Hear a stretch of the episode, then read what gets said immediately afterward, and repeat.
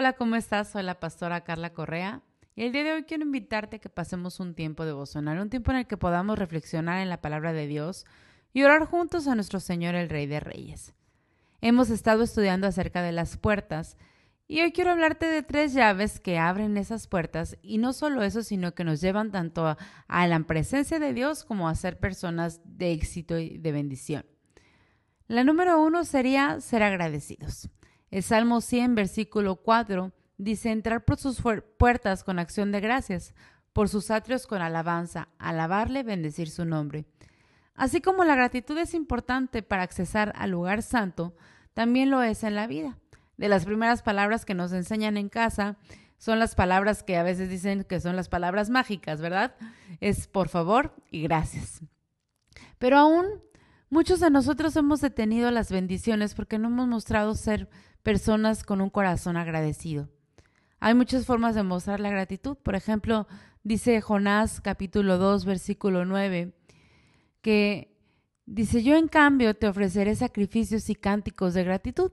Cumpliré las promesas que te hice, la salvación viene del Señor. Esto es tener un corazón agradecido. Esto es un ejemplo de un corazón que está alegre y canta alabanzas porque en él hay gratitud. También podemos ver que en la historia de los diez leprosos que Jesús sana, solo uno regresa para dar gracias y es ahí que se le abre la puerta más grande, que es la de la salvación. Esto lo vemos en Lucas capítulo 17. Si lo quieres leer la historia completa puedes hacerlo desde el versículo 11, pero esta vez solo leeremos desde el, desde el versículo 15 hasta el 19. Dice, entonces uno de ellos, viendo que había sido sanado, volvió glorificando a Dios a gran voz, y se mostró rostro en tierra a sus pies, dándole gracias. Y este era samaritano. Respondiendo Jesús dijo, ¿no son diez los que fueron limpiados? ¿Y los nueve dónde están? ¿No hubo quien volviese y diese gloria sino este extranjero? Y le dijo, levántate, vete, tu fe te ha salvado. Yo no sé si los demás también fueron salvos, pero a este le quedó claro que en ese momento en el que él mostró gratitud, se abrió la puerta de la salvación para él, porque Jesús pudo ver que este hombre, aunque era extranjero, aunque no era judío, aunque no había sido enseñado, mostró un corazón agradecido. Así que la primera cosa que vamos a ver hoy, que abre las puertas, es mostrar agradecimiento, tanto a Dios como a los que nos rodean. El segundo punto sería los regalos. Y vas a pensar que es muy superficial pensar que los regalos abren puertas, pero es algo bíblico. Proverbios 18, versículo 16, en la nueva versión internacional dice, con regalos se abren las puertas y se llega a la presencia de gente importante. Muchos subestimamos el valor de un regalo, pero va más allá de lo que te puedas gastar en él. En el libro cristiano de los cinco lenguajes del amor se mencionan los regalos como una manera de expresar amor. Y es cuando se da un regalo que le estamos diciendo a esa persona que estábamos pensando en ella cuando estábamos escogiendo eso que pensábamos le alegraría recibir. Recordemos que los sabios de Oriente llevaron a Jesús regalos. Mateo 2.11 dice, cuando llegaron a la casa vieron al niño con María, su madre, y postrándose lo adoraron. Abrieron sus cofres y le presentaron como regalos oro, incienso y mirra. Cada uno de estos era el regalo adecuado y bien pensado para llegar a la presencia de Jesús. Oro era algo que se representaba a los reyes, simbolizaba señorío y realeza. El incienso se usaba para el sacerdocio, tanto en los holocaustos y en el aceite para ungir a los sacerdotes, por lo que representa Jesús como nuestro sumo sacerdote y su papel como el Cordero de Dios. La mirra era usada para embalsar cadáveres en los entierros y para preservarlos. Pero también tenía usos medicinales, así como Jesús no solo pasó por la amargura de la copa del sacrificio que lo llevó a la muerte, sino que resucitó y en él es que recibimos nuestra sanidad.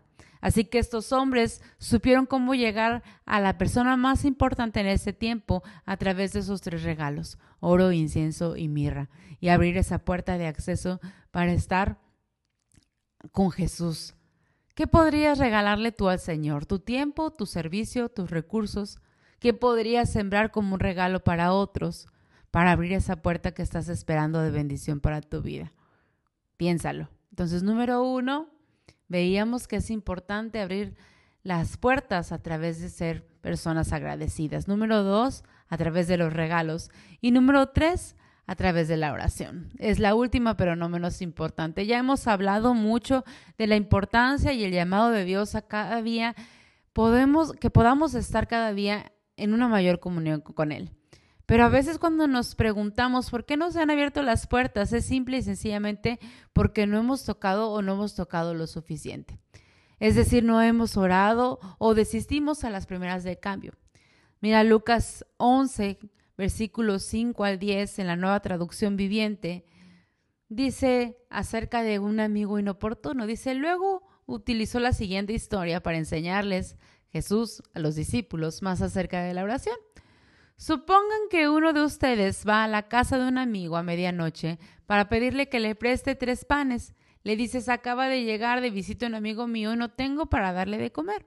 Supongan que ese amigo grita desde el dormitorio, no me molestes, la puerta ya está cerrada y mi familia y yo estamos acostados, no puedo ayudarte.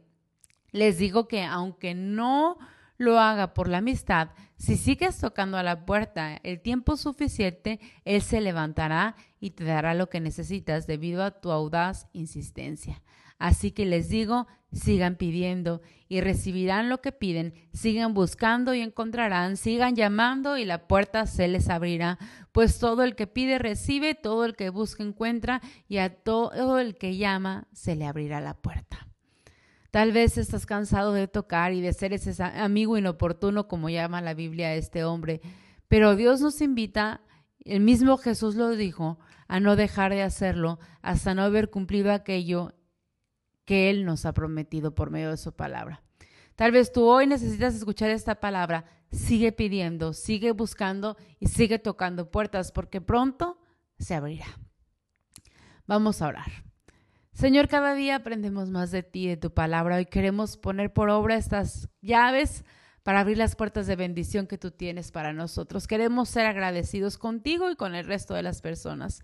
Mostrarte a ti nuestra alabanza con cánticos de agradecimiento por lo que has hecho en nuestra vida y también que nuestros seres queridos puedan ver nuestro amor reflejado con algún detalle. Señor, que a veces, a pesar de que tal vez la promesa tardado, sigamos buscando, sigamos orando y clamando hasta no ver la palabra cumplida, porque tú eres un Padre bueno, que nos dará tiempo esa bendición que tiene preparada para nosotros. Ayúdanos a no desmayar, a seguir creyendo y esperando en fe, en el nombre del Padre, del Hijo y del Espíritu Santo. Amén. Gracias por escuchar este devocional. Recuerda que puedes bendecir a otros compartiéndolo. Tal vez alguien necesitaba hoy escuchar esta palabra y tú puedes ser ese canal de acceso para que esa persona pueda recibir esa enseñanza. Síguenos en podcast o Spotify como Pastores Carlos y Carla López. Sigue las páginas de Instagram y Facebook, Tabernáculo de Fe y Mamá Virtuosa, y puedes encontrar material que sea de bendición para tu vida. Que tengas un muy bonito día. Disfruten este comienzo de semana. Dios te bendiga. Un abrazo.